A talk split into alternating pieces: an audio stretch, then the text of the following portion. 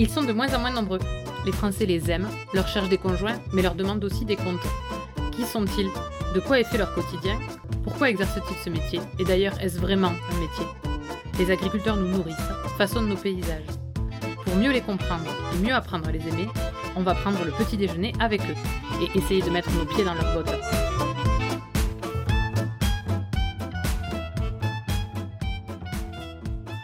Cette sensation que tout n'était pas parfaitement à sa place, Marie l'a expérimentée très tôt, lorsqu'elle a compris que le droit pénal n'était pas fait pour elle et que les métiers qui s'ouvraient devant elle ne lui permettraient pas d'être épanouie. Se chercher, se questionner et retourner à cette envie enfantine de devenir fermière, tel a été son parcours. Totalement étrangère au monde agricole, elle a enchaîné les formations, les stages, les rencontres, les expériences pour arriver en Aveyron, au cœur du Rougier de Camarès. Marie a la sérénité de ces personnes qui se trouvent exactement là où elles doivent être. Éleveuse avant tout, elle a trouvé en Michel, son associé, un mentor qui lui a permis de s'autoriser à elle-même d'être agricultrice. Cette maman heureuse ne changerait en rien son parcours, consciente qu'il lui a permis d'être celle qu'elle est devenue. Un matin de septembre, nous avons parlé formation, sensibilité et choix de vie. Allez, on essaie ses bottes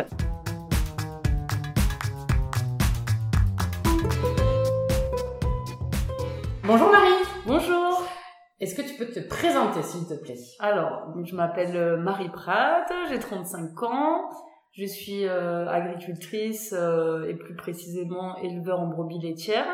Et accessoirement, je suis aussi maman de deux petits garçons. Est-ce que tu peux me dire quelle agricultrice tu es? Alors, je pense que je suis une agricultrice qui est déjà hors cadre familial, c'est-à-dire qui n'est pas issus du milieu agricole. On va y revenir forcément. D'accord. Donc euh, c'est une petite particularité. Ouais. Ensuite, euh, je pense que je suis une agricultrice engagée. Je me suis engagée euh, dans un syndicat agricole. Et ensuite, je pense euh, que je suis une agricultrice qui essaie d'être raisonnée en termes de d'emploi phytosanitaire, voilà, sans être non plus. ok, voilà.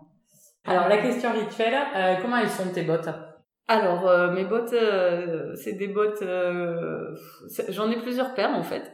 Ouais. J'en ai une qui est que mes amis m'ont offerte et elles sont à fleurs. D'accord. Des bottes qui viennent de chez Etam. Alors parfois c'est vrai que quand on voit mes bottes, ça fait sourire hein, parce que voilà, il y a des fleurs, c'est des bottes de filles. Et j'ai une paire, mon autre paire de bottes est vraiment très classique là, les en caoutchouc vert. D'accord. Est-ce qu'un fourré ou pas? Non. Non. Donc tu n'es pas frileuse. je fais avec. On va revenir au début. Est-ce que tu peux me raconter ton enfance déjà? Alors, mon enfance, ça se passe en région parisienne parce que je suis née en région parisienne et une enfance heureuse avec euh, une petite sœur et des parents euh, au bord de la Seine. D'accord, ok. T'étais proche de Paris ou quand même un petit peu éloignée ah, juste pour, En banlieue parisienne. Banlieue, ouais. En banlieue, ouais. D'accord, ok. En Seine-et-Marne. Donc quand même, enfin, en termes d'environnement, il y avait quand même une densité de population assez forte. une densité de population forte, et, mais quand même, il y avait enfin moi ce que j'appellerais quand même euh, des coins un peu de, de nature euh, parce que au bord de la Seine hein, euh, on trouve des chemins de halage et voilà il y a il y a des il y a la Seine il y a des berges il peut y avoir des lacs privés il y a des forêts en Seine-et-Marne il y a des chasseurs aussi voilà on peut trouver aussi des coins de nature en région parisienne bien sûr Ok. De l'agriculture aussi. Forcément. De la Seine-et-Marne euh, à Mont-Laurent en Aveyron. Oui.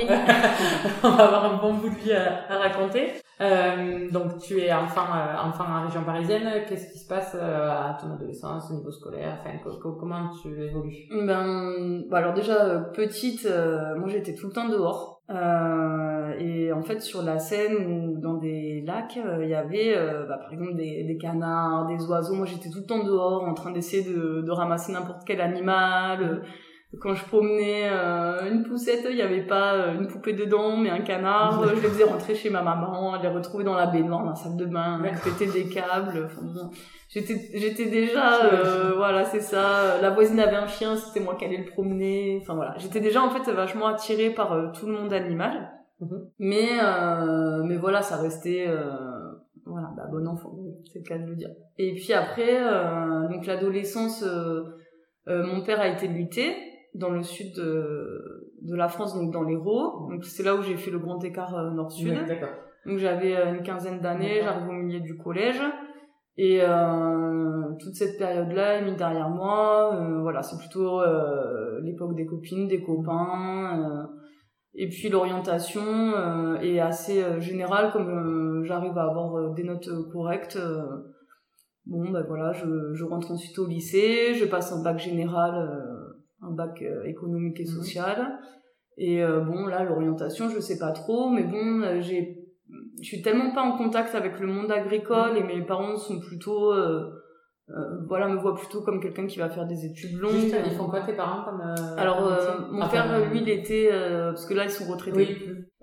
il, il était ingénieur dans l'environnement d'accord et ma mère elle a toujours été mère au foyer enfin quand j'étais petite elle travaillait dans le milieu de la publicité communication en région parisienne oui, donc absolument rien à voir avec enfin non on est loin de l'agriculture okay, voilà. D'accord. Donc du coup, ouais, un bac général et puis non. Et après, donc euh, voilà, j'avais hésité un peu sur euh, sur mon orientation. J'avais eu euh, donc j'avais un peu envie d'être. je m'intéressais beaucoup à, au fonctionnement humain déjà. Et donc j'avais discuté, j'avais rencontré en fait le celui qui s'occupe de la fac de lettres à Montpellier, le doyen, le doyen merci. Et, euh, et donc je le je discute avec, avec lui en disant voilà moi le fonctionnement humain m'intéresse pourquoi pas être devenir psychologue? Et là il me dit ah non c'est pas une bonne idée je vais te parler comme si t'étais ma fille même si euh, si tu en es mordicus mordicus euh, non il faut pas c'est compliqué au niveau des débouchés bon je me dis bon bah pas à la fac de lettres. Euh, mais l'agricole ne, ne, remontait pas en fait. J'étais vraiment sur un truc post-bac euh, général. Et ensuite euh, il y avait aussi le droit qui m'intéressait. Donc je suis rentrée à la faculté de droit de Montpellier. D'accord. Ok. Et alors là? Alors là eh ben là je suis en coloc à Montpellier. C'est l'époque des sorties bon pas, pas que aussi de la découverte du droit la, la, la rigueur le raisonnement juridique voilà. Euh, donc je me spécialise en droit privé, puis en licence en droit pénal, je rentre en master 1 de droit pénal et sciences criminelles, à côté je fais un DU euh, de criminologie. Donc je commence quand même à rentrer dans un milieu un peu euh, un peu plus axé, je m'intéresse pas mal au droit pénal des mineurs. Euh, c'est vraiment la, la partie du droit où je je ressentais vraiment le le, le plus l'esprit de justice en mhm. fait tout ce qui touche euh, aux mineurs ouais. dans voilà donc euh, euh, donc je rentre pas en master 2 je pars à Bordeaux une année euh, pour faire une prépa culture générale et euh, avec un peu de droit à la prépa Montesquieu et dans quel objectif du coup ah, de passer des concours. D'accord et notamment le concours de l'ENM c'est l'école nationale de la magistrature. qui est à Bordeaux. Donc je pensais que être prise à la prépa à Bordeaux était pour moi le meilleur oui c'était le cheminement un peu classique voilà c'est ça. Et puis en fait, euh, je me rends compte que je j'ai du mal avec mon environnement de travail, euh, de bureau, euh, que le droit pénal peut être aussi un peu lourd. Euh, finalement, que j'ai, je suis quand même quelqu'un de sensible, mm. Que les photos qu'on peut trouver dans des dossiers, quand j'ai fait des stages avec des avocats, de je vais pas rentrer dans les détails, mais des, des, photos qui sont pas forcément sur des scènes de crime ou sur euh, des problèmes euh, de crime qui peut y avoir être commis sur des mineurs. Il y a toujours des, des, photos en fait. Euh, les histoires doivent être écoutées. Parfois, on, commence à avoir du mal à comprendre de, il peut y avoir autant. La nature humaine va parfois trop loin et en fait, je me dis est-ce que vraiment sur du long terme, ça va pas te toucher un peu trop? Et, euh, et, à ce moment-là, t'es à ce moment-là, je en milieu de prépa. Enfin, à quel moment tu commences à ah, sentir que ça te euh, Non, j'ai quasiment terminé ma prépa quand même. Et en fait, c'est juste que je suis revenue dans l'héros et, euh, et j'ai dit non, il faut que je trouve un truc euh, où je me sente bien, que ce soit mon environnement de travail. Je sentais déjà que j'avais besoin de liberté, d'extérieur, que j'avais du mal à à rester dans un bureau, euh, préparer ma bouffe pour le lendemain. Euh, tu vas dans une salle, tu fais réchauffer ton plat au micro-ondes, tu manges avec 10 personnes dans une salle fermée. Enfin, je sais pas, il y avait un truc euh, où je me suis dit, mais voilà, où je me questionnais vraiment sur vraiment ma vie à long terme en me disant, mais est-ce que c'est vraiment ça que tu as envie de vivre en fait au quotidien sur du très long terme? Est-ce que c'est pas un peu vertigineux là quand tu te poses toutes ces questions-là Si. Ouais. Enfin, je, je, j'ose imaginer que ça doit être un moment où C'est assez vertigineux euh, dans le sens où tu sais que c'est une grosse remise en question. Et euh, mais je me dis bon, je suis jeune, j'ai pas encore d'enfants. Euh, bon à ce moment-là, j'avais pas de, de charges financières, euh, j'avais pas acheté de maison. Enfin, je me suis dit si tu dois réfléchir, c'est maintenant. Et euh, donc ce que je fais, c'est que je m'inscris euh, à Pôle Emploi et je demande à faire un. Je leur dis voilà, j'ai tel bagage, je souhaite vraiment trouver euh, un environnement de travail où je suis bien. Donc on me dit vous allez faire un bilan de compétences approfondi pour adultes. Là, ils me redirigent vers une boîte privée, un sous-traitant de Pôle Emploi, pour faire un bilan de compétences. Premier rendez-vous, second rendez-vous, tu passes des tests. Troisième rendez-vous, c'est le rendu des tests. Mhm. Donc la dame me dit, vous avez un côté euh, réaliste, c'est-à-dire en fait dans leur grille, ça correspond à, tout le travail euh, d'extérieur, Mhm. qui est très fort. Et je dis oui, ça m'étonne pas. euh, depuis petite, je suis attirée par l'extérieur. Et euh, quand on me demandait ce que je voulais faire à l'école primaire, je disais je veux être fermière. Et euh, elle me dit ça ressort, mais euh, bon, quand même, vous avez aussi le côté social qui ressort. vous avez déjà un bagage plutôt plutôt bureau. Et puis en fait, euh, je voulais vous proposer une opportunité. Est-ce que vous voulez prendre ma place? Alors je dis comment ça? Elle me dit bah moi je je change de boulot. Est-ce que vous voulez devenir euh, prendre mon poste, passer de l'autre côté de ce bureau? C'est fou. Bah c'est la vie. Ouais. Alors euh, bon bah moi j'avais pas trop réfléchi au métier de, de conseillère en insertion professionnelle en fait euh, Ouais. voilà. Et puis je me dis euh, bon bah elle me dit c'est un CDI temps plein, il y a une voiture de service, maintenant et tout. Je me dis bon bah de toute façon faut que je bosse. Euh, ok, euh, je passe de l'autre côté du bureau. Et donc en fait euh, genre euh, mais très un très court je crois que c'était presque mais je sais pas une deux semaines Ouais. euh, après paf je passe de l'autre côté du bureau, Et je là, reprends tous les dossiers. Euh, j'ai 23 ans D'accord. Ok. Je commence à m'occuper de personnes beaucoup plus âgées que moi, euh, même des chefs d'entreprise. Je me souviens que quand tu vois le mec chef d'entreprise qui arrive, euh, qui a plus de 50 ans, t'es là, bon. Je vais t'expliquer la vie. Voilà, c'est ça, voilà, c'est un peu, c'est un peu, 23 ans. c'est un peu ce truc, quoi, quand t'es Ouais. conseillère en insertion, euh, un peu, un peu tôt, ouais. Mhm. Et je me souviens que je renvoie mon dossier à Pôle emploi et la dame m'appelle, elle me dit, c'est pas normal, la signature du bénéficiaire est la même que la conseillère. J'ai dit, c'est normal, je me suis auto-fini mon dossier, quoi. Enfin, c'était, voilà, en fait, c'était pas un vrai choix, Ouais. c'était une Mhm. opportunité de la vie. Et comme il peut euh, Ouais. avoir des bifurcations comme ça qui sont pas prévues dans la Ouais. vie, là, bon. Donc, je fais un an, euh, deux ans, et puis ça revient. Le bureau, machin, 3 mètres carrés, euh, la charge des personnes aussi. Après, en fait, j'ai commencé aussi à me spécialiser dans le suivi des bénéficiaires du RSA, donc des problématiques euh, sociales un peu plus C'est rigolo parce que dans ce que tu racontes, du coup, t'as- t'es très sensible. En fait, Oui. tu vas toujours sur les trucs qui vont mettre en avant ça, quoi. Oui, oui, oui, c'est ça. C'est rigolo. C'est ça. Et oui, parce qu'en fait, ça me plaît quand même. Oui, voilà. Non, c'est, c'est, enfin, rigolo, je sais pas si c'est le mot, mais c'est Oui, voilà. quoi. Voilà. En fait, c'est c'est pas que ça me déplaît comme travail, mais euh, c'est que je pense que je suis tellement à fond euh, que je me sens tellement impliquée que euh, voilà, je et, et sensible vraiment Mm. aux personnes quand quand je m'en occupe. Voilà, ça ça peut être euh, épuisant et je le prends je vais vraiment euh, quand je vais quand je vais faire quelque chose, je vais vraiment le faire euh, Ouais. voilà à fond. Et euh, par contre, vraiment, ce qui m'a vraiment décidé à encore me dire non, mais en, en fait, t'es toujours pas au bon endroit, quoi. C'est l'environnement de travail.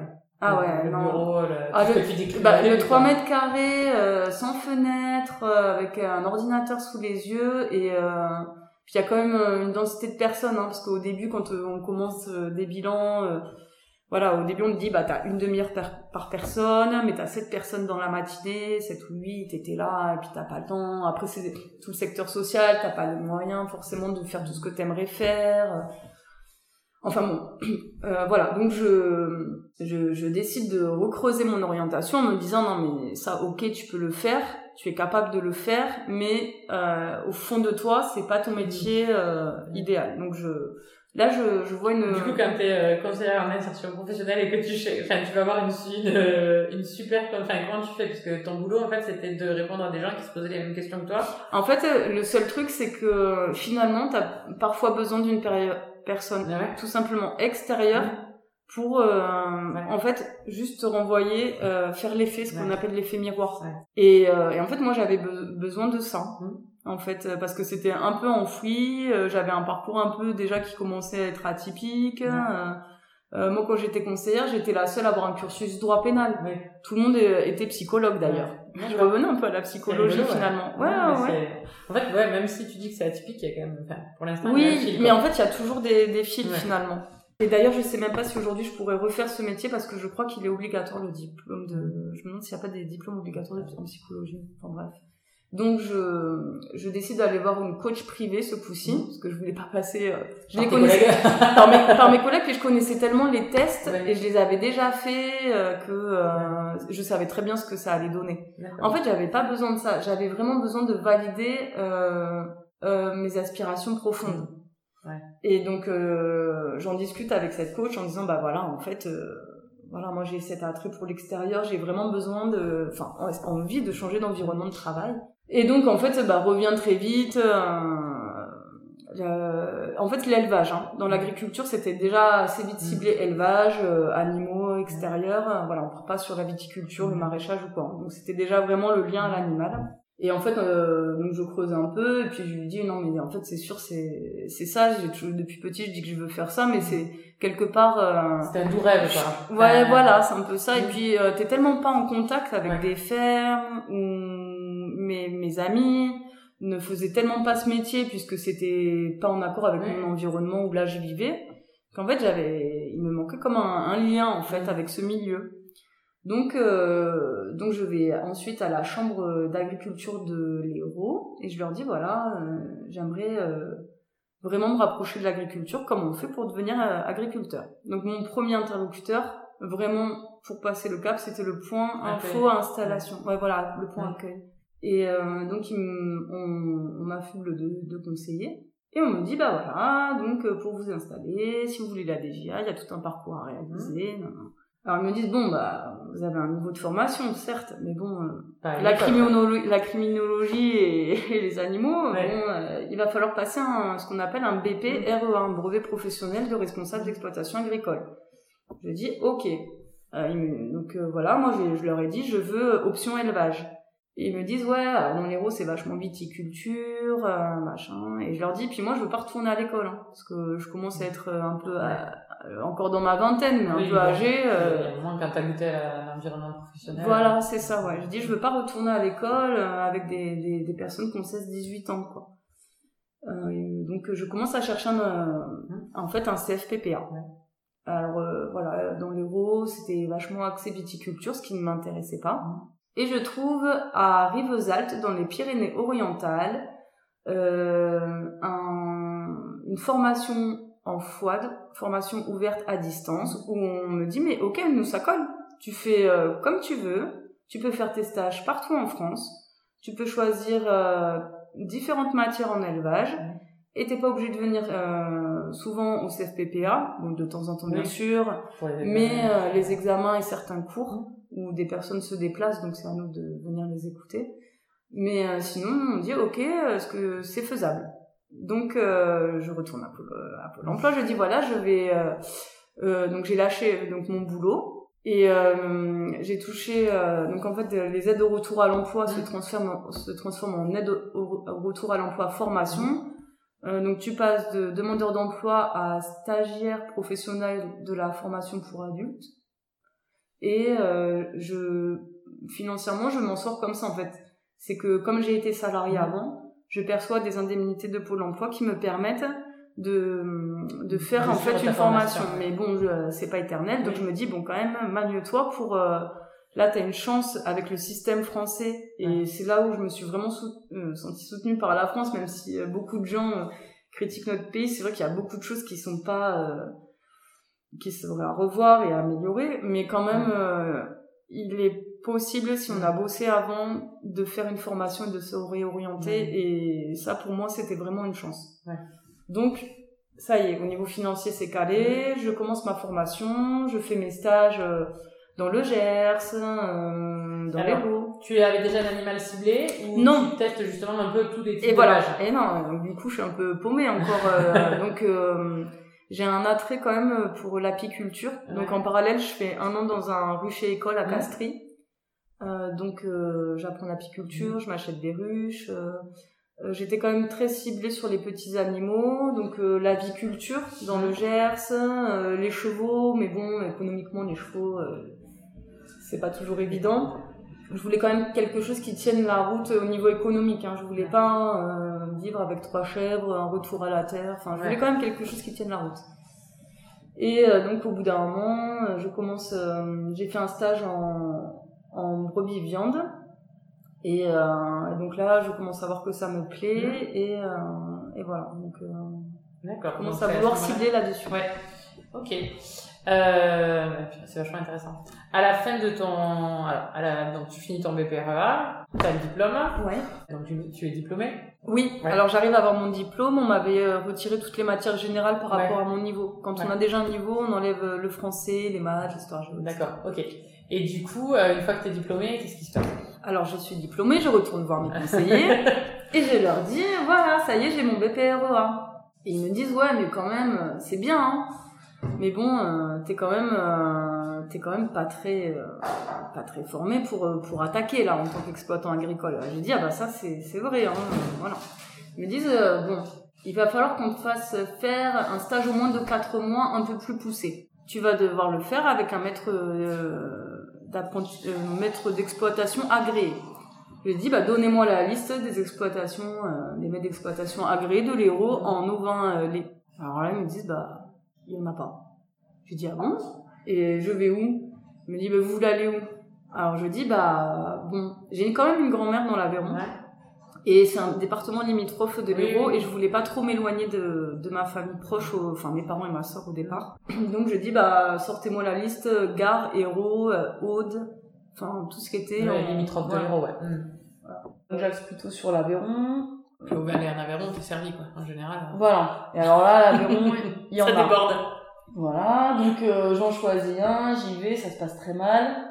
J'appelle euh, la chambre, je leur dis franchement, je vois pas comment un mec comme ça a pu être agréé. J'annule, je veux pas rester chez lui, je, je veux partir. Euh, donc ça c'était, euh, enfin je vais pas citer le village, voilà.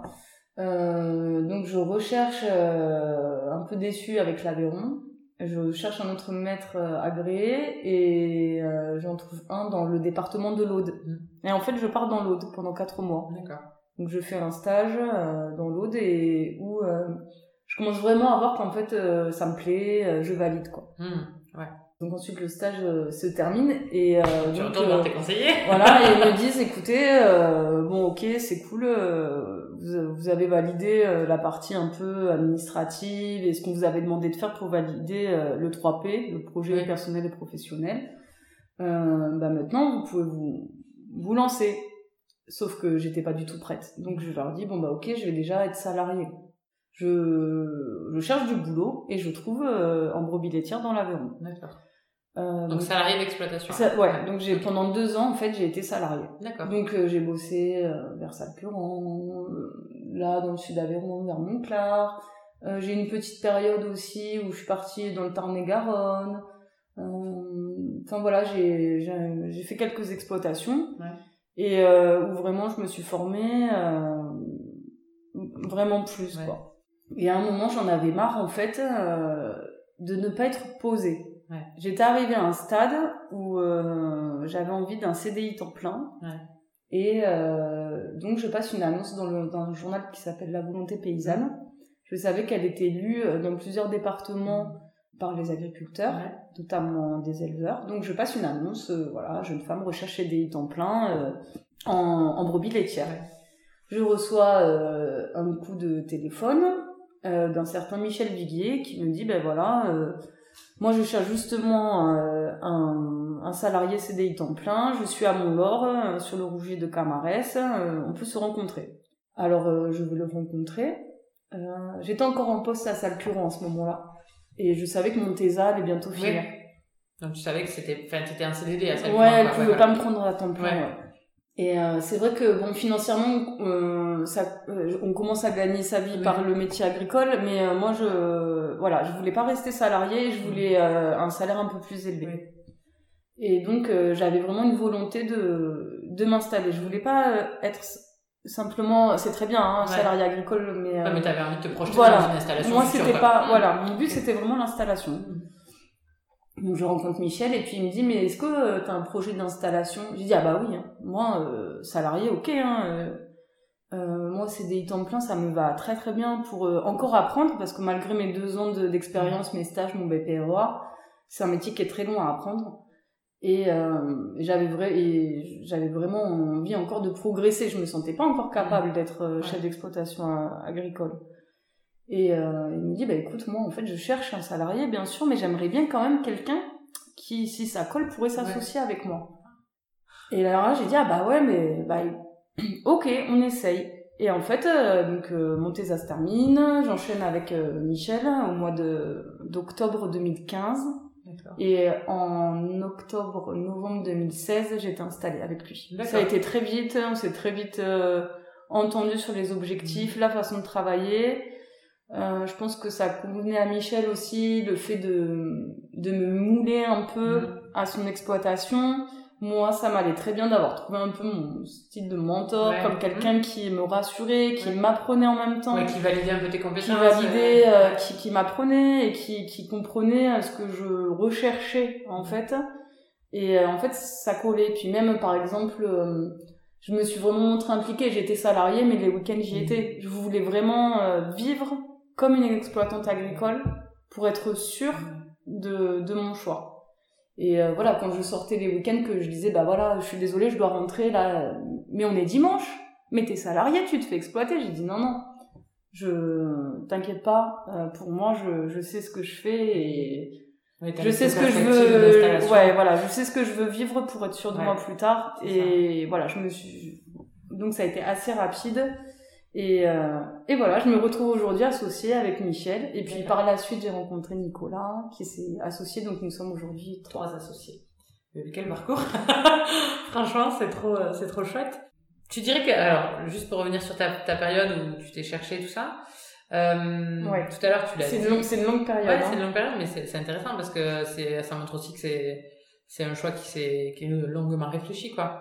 Tu disais justement que tu étais très sensible, enfin que tu étais finalement souvent en lien avec euh, la, Les gens. comment fonctionne l'humanité. Oui. Et aujourd'hui, tu travailles finalement plus avec des animaux. Alors, tu as deux associés, mais ton contact direct aujourd'hui, c'est les animaux. Oui. Euh, comment est-ce que tu, enfin, est-ce que tu as transféré ça sur les animaux ou est-ce que finalement tu le vis différemment? Enfin, comment? Je l'ai transféré euh, sur mon engagement dans un syndicat agricole. D'accord, ok. Donc c'est par Donc là en que fait, tu je m'occupe des, à- des gens. euh, Enfin, c'est pas des gens en fait. C'est. euh, Je pense que tout doit peut s'améliorer ou se moderniser et euh, voilà. Je pense que si on peut apporter euh, sa pierre à l'édifice, euh, euh, c'est un peu. euh, c'est vrai qu'on peut le voir comme quelque chose d'un peu naïf, optimiste, mais euh, s'il n'y a pas une part de... Il faut toujours avoir une part pour moi de rêve et d'optimisme, et toujours trancher avec la lucidité Ouais. derrière. Mais euh, il faut ça pour avoir un certain moteur, parce que si on se dit d'avance, euh, bah tout est foutu, ça sert à rien, bon bah on reste chez soi, on fait rien. Moi, c'est pas mon caractère. Donc, euh, voilà, même euh, si ça peut paraître naïf, c'est de cette façon que je souhaiterais améliorer ce qui peut être améliorable dans ce milieu. Et voilà. Et quand, euh, alors justement, je vais revenir encore un peu sur le lien avec les animaux, mais entre cette petite fille qui fait rentrer les canards dans la, dans la Oui. baignoire Oui. Et aujourd'hui, l'éleveuse qui doit aussi gérer un cheptel, donc euh, Oui. gérer euh, Oui. tout ce qui se passe autour d'un cheptel. Euh, Enfin, comment ça s'est fait justement cet équilibre-là dans, sa, dans la relation à l'animal? Alors, euh, ce qui me posait le plus de problèmes, euh, honnêtement, au départ, euh, c'était que j'avais du mal à m'imaginer, enfin, j'avais j'avais du mal à savoir comment j'allais réagir au fait que des animaux pouvaient aller à la mort. Ouais. mais que ça fasse partie de la vie économique d'une exploitation agricole. Donc c'est pas le même rapport. Hein. Oui, c'est ça. Eh ouais, c'est bon, c'est plus un animal de. C'est pas un compagnie. animal de compagnie. C'est là où il faut rester euh, quand même avec. euh, voilà, il y a, il y a quand même quelque chose de l'ordre de si ma bête est malade, euh, je vais la garder, je vais essayer de la soigner. Euh, voilà, faut pas. C'est un métier où je pense qu'il faut quand même euh, rester éleveur et euh, voilà, c'est triste de voir que par exemple, euh, voilà, on va pouvoir abattre des des, des animaux euh, parce que économiquement, économiquement, euh, ça, ça n'est pas rentable. Par exemple, le mec qui a des chèvres et, et, euh, il lui reste allez trois quatre chevreaux dans la bergerie, enfin ça lui coûte euh, en essence trop cher entre faire l'aller-retour pour qu'on lui donne 8 euros par chevreau et qu'il se dit bon ben voilà je Ouais, voilà. Donc en fait, je pense qu'il faut toujours euh, essayer de garder quand même le. Bon bah ça rejoint un peu le bien-être animal qui est assez d'actualité. Euh, du coup, j'ai toujours ça euh, du côté enfant, à, avoir ce regard un peu attendri et un peu gaga sur les animaux euh, dans mon métier d'éleveur. Mais voilà, j'ai réussi à gérer le fait, et je l'ai très bien intégré maintenant, qu'on reste quand même aussi sur une profession et que, euh, mais voilà, je suis en sélection, donc les femelles sont vendues à d'autres éleveurs. Mais pour les mâles, je sais très bien que tous ne peuvent pas, ne peuvent pas être gardés et je peux pas tous les garder j'ai pas la place enfin c'est ça serait ça serait pas économiquement hein, euh, aberrant. Et puis après voilà il y a d'autres choses qui se mettent en place ça a du sens si on pense nourrir euh, la population aussi. Donc on commence à faire la part des choses comme ça et maintenant je l'ai intégré. Mais il y a eu un petit cheminement sur le côté euh, voilà soit on part sur l'idée euh, je fais une ferme pédagogique et aucun animal ne meurt ou vraiment il faut euh, pour moi, hein, c'était ça. appréhender euh, le côté euh, avoir des animaux qui vont à la mort dans le système euh, économique d'une exploitation agricole. D'accord. Donc c'est un chemin que tu as fait aussi. Par rapport à l'animal, par rapport à l'animal. Est-ce que tu te souviens du meilleur conseil qu'on t'ait donné? Et qui te l'a donné? Franchement, honnêtement, là, non. Je, je me souviens pas. Je me souviens juste. je, je pense qu'en fait, j'ai enfin, qui me l'a donné, en fait, je pense que ça serait plutôt dans mes lectures. Je suis mhm. quelqu'un qui lit pas mal. Et euh, c'est la période où je me cherchais, j'ai pas mal lu de livres en développement personnel. Mhm. Et en fait, ça m'a aidé aussi à euh, avoir confiance dans mes prises de décision et d'orientation, parce que c'est pas toujours facile d'avoir le courage de. Enfin voilà, quand on est un peu perdu et tout, c'est pas toujours évident comme période. Et euh, en fait, je pense que c'est plus ce qui est ressorti de, de tout ça où je me suis dit qu'il fallait vraiment pas écouter les autres quand on a un objectif. Parce que quand j'ai quitté mon CDI de conseillère pour euh, commencer à vraiment euh, en fait me former au métier euh, beaucoup de personnes même les plus proches hein, ça peut être les parents te disent mais t'es complètement folle mais t'as un CDI t'as un temps plein t'as une voiture de service mais ça mais qu'est-ce que tu fais? Mais qu'est-ce que tu fais? Et en fait c'est là où il faut réussir à être euh, vraiment sur une ligne de conduite et se dire bah non je vais pas écouter les autres. Je vais faire euh, moi mon, mon chemin. Parce que de toute façon c'est pas eux qui se lèvent le matin. C'est pas eux qui ont mes émotions en eux. Alors c'est à moi de de me prendre en main et de, de le faire sans, sans écouter. Donc euh, en fait c'est un conseil qui est empirique sur l'expérience et tous les livres que j'ai pu lire et euh, voilà, c'est le conseil que je donnerais, même si ça vous paraît farfelu ou que les gens autour de vous vous disent mais c'est risqué, tu vas pas gagner ta vie, c'est un métier euh, très dur, euh, on va plus te voir, des brebis, mais tu vas finir dans le limousin. enfin, des choses, surtout n'écoutez pas, faites votre, faites votre chemin et allez-y. Justement, aujourd'hui, euh, maintenant ça fait, tu as dit 2016 où tu t'es installée, donc ça fait 6 ans. Oui. Euh, cet entourage Oui, je viens de finir ma période euh, d'engagement. Ah oui, voilà, ça y est. Si, encore quand même. Mais euh, justement, cet entourage qui avait des doutes, qui sûrement avait peur aussi pour toi, enfin, euh, comment, euh, comment aujourd'hui ils, ils, vivent ta situation et comment ils t'en parlent enfin, euh, bon bah alors euh, les premières années euh, c'est entre euh, bon bah il y en a qui sont inquiets alors on explique le métier ils viennent voir la bergerie ils viennent voir les brebis moi j'appelle ça bienvenue à la ferme. À chaque fois que j'ai des, des personnes de ma famille en région parisienne des amis qui sont pas du tout pour rigoler je dis à mes associés bon bah aujourd'hui j'ai un tel j'ai un tel aujourd'hui on fait bienvenue à la ferme les gars et euh, donc en fait, ouais, je les ai vachement accueillis pour expliquer. Et, euh, et après le regard a changé. Et maintenant, en fait, ils ont vu que j'étais, euh, que c'était vraiment une vraie envie, que j'étais stable, mm.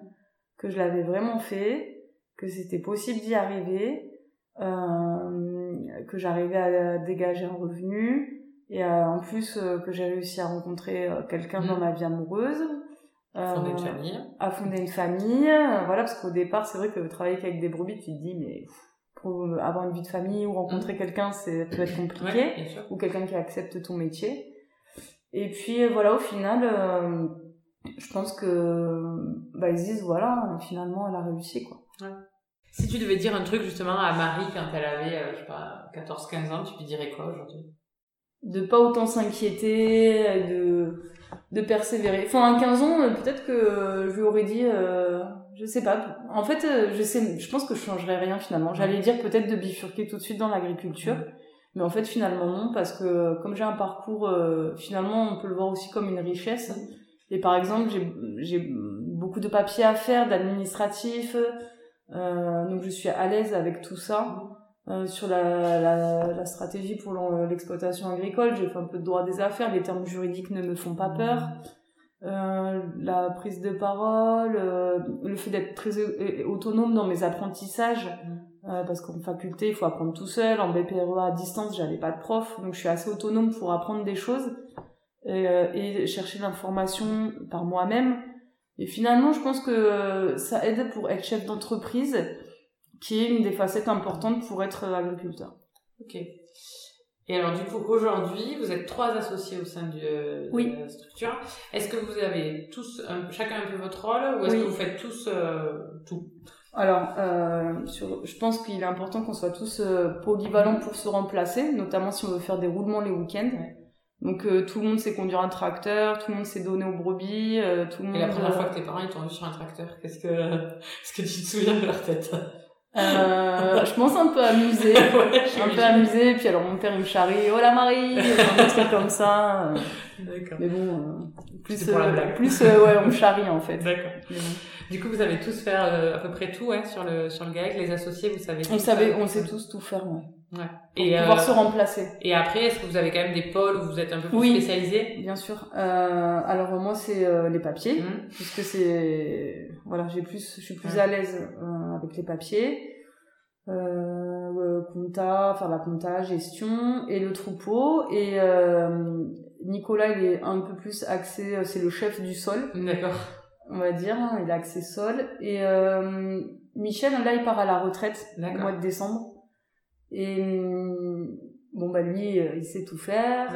Mais il est, on va dire, c'est le plus polyvalent parce que en fait, pour il, il baisse le pied, mais il lève le pied, pardon, mais si par exemple euh, voilà je dois amener des enfants à mm. l'école que je suis embêtée bah il va traire mm. si Nico il a un coup de bourre au sol bah il va aider il va semer ou enfin voilà c'est le plus polyvalent d'accord et du coup là le fait d'être installés tous les deux avec euh, donc euh, quelqu'un d'extérieur à votre famille enfin comment ça se fait au quotidien, comment ça se passe? Ça veut dire que vous faites des réunions d'associés, que vous... Euh, en fait, euh, alors on n'a pas fait, on a choisi de pas faire de règlement intérieur parce qu'on arrive en fait à, à, à, se gérer tous les trois. Mmh. Euh, parce que le seule chose qu'on a mis en place, c'est le café. Après le travail d'astreinte, on fait le travail d'astreinte et après, automatiquement, on se retrouve...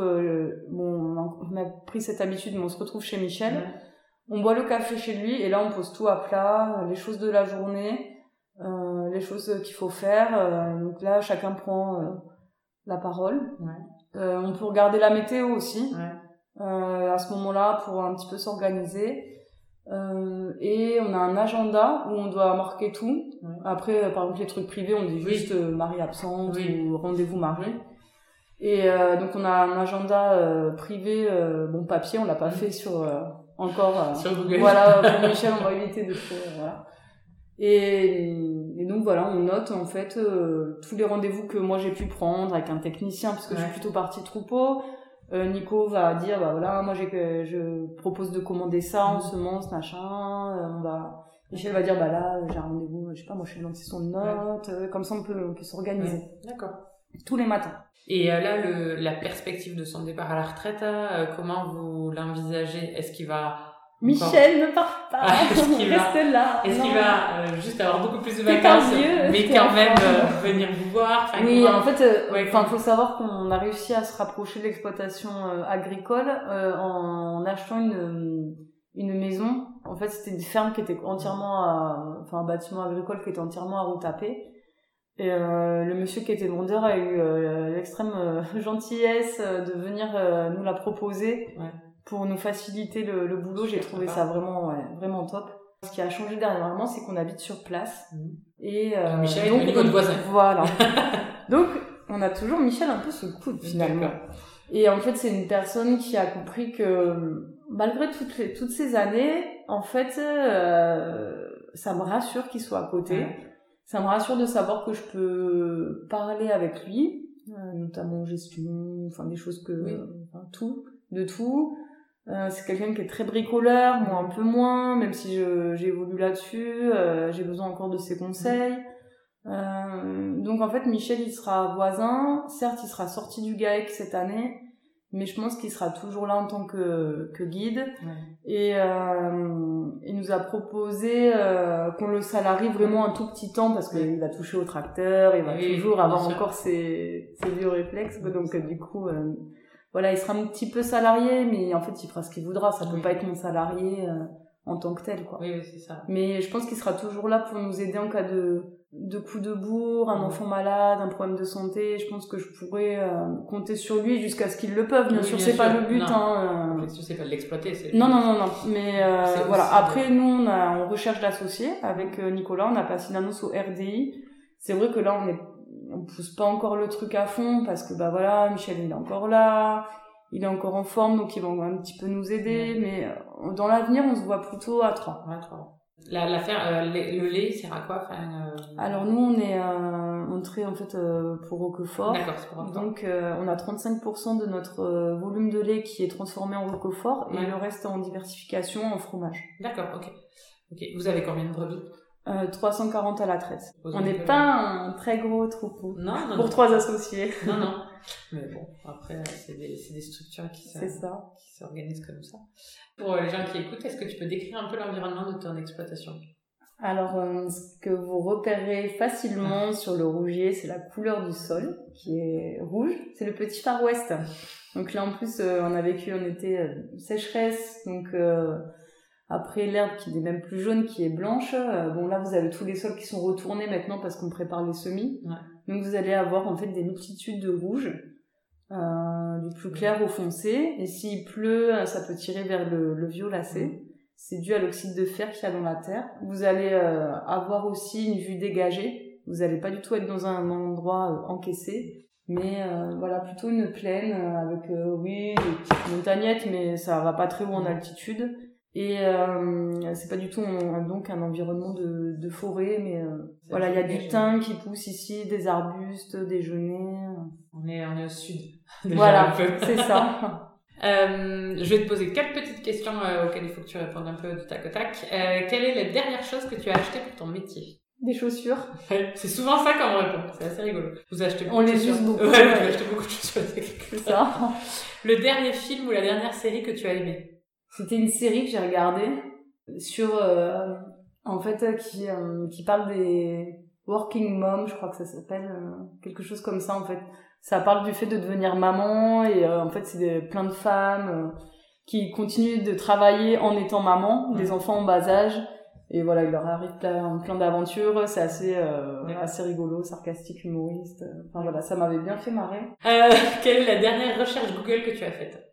Alors là, je pense que c'est pour la, la création d'un, d'un silo pour une chaudière à, à bois pour mettre des pelés. D'accord. Et la dernière musique que tu as fredonnée? Je crois que c'est Emiliana de CK. Est-ce que euh, tu es fière aujourd'hui? Alors euh, ou, euh, oui, parce que j'ai réussi, euh, j'ai comme fini un cycle de vie où j'ai réussi à être agricultrice, en couple, maman, avec ma propriétaire de ma maison, sur ma ferme. Mhm. Et après, euh, donc oui, je suis contente d'avoir pu arriver à ça, parce qu'il y a vraiment des périodes de doute dans des parcours trop longs comme ça. Et puis, euh, et en même temps, je me dis, mais euh, c'est juste une étape. En fait, il faut, il y a encore tellement plein de choses à faire hein, que euh, ça va vite. Le petit côté ah c'est cool. Ah mais non mais en fait ah ça, ça, ça, ça, ça, dure deux minutes et puis après non mais en fait il faut continuer. Il reste plein de choses à faire. Ces deux minutes là il faut les savourer. C'est ça. euh, si tes fils te disent qu'ils veulent être agriculteurs, tu leur diras quoi? Ok. Ils feront ce qu'ils voudront. D'accord. Dernière question. Comment tu t'y sens dans tes bottes? Bien, très bien. Parfait. Merci Marie. Avec plaisir. On peut avoir envisagé d'être magistrat, mais sentir que sa place n'est pas vraiment là. On peut avoir su s'écouter pour avancer, sans être freiné par les remarques de son entourage. On peut avoir abandonné une vie citadine, un CDI, pour aller au bout de son rêve. On peut avoir réalisé ce rêve, justement, mais n'avoir jamais perdu de vue que c'est un métier dont il s'agit. Enfin, On peut savourer la joie d'être agricultrice, amoureuse, maman, alors que rien ne nous y prédestinait. C'est ça, être agricultrice aujourd'hui. À bientôt dans de nouvelles bottes. Vous avez aimé, n'hésitez pas à partager ce podcast ou à le noter avec 5 étoiles sur Apple Podcast. Laissez-nous un petit like ou un commentaire, nous serons infiniment heureux de vous lire. À bientôt dans de nouvelles bottes.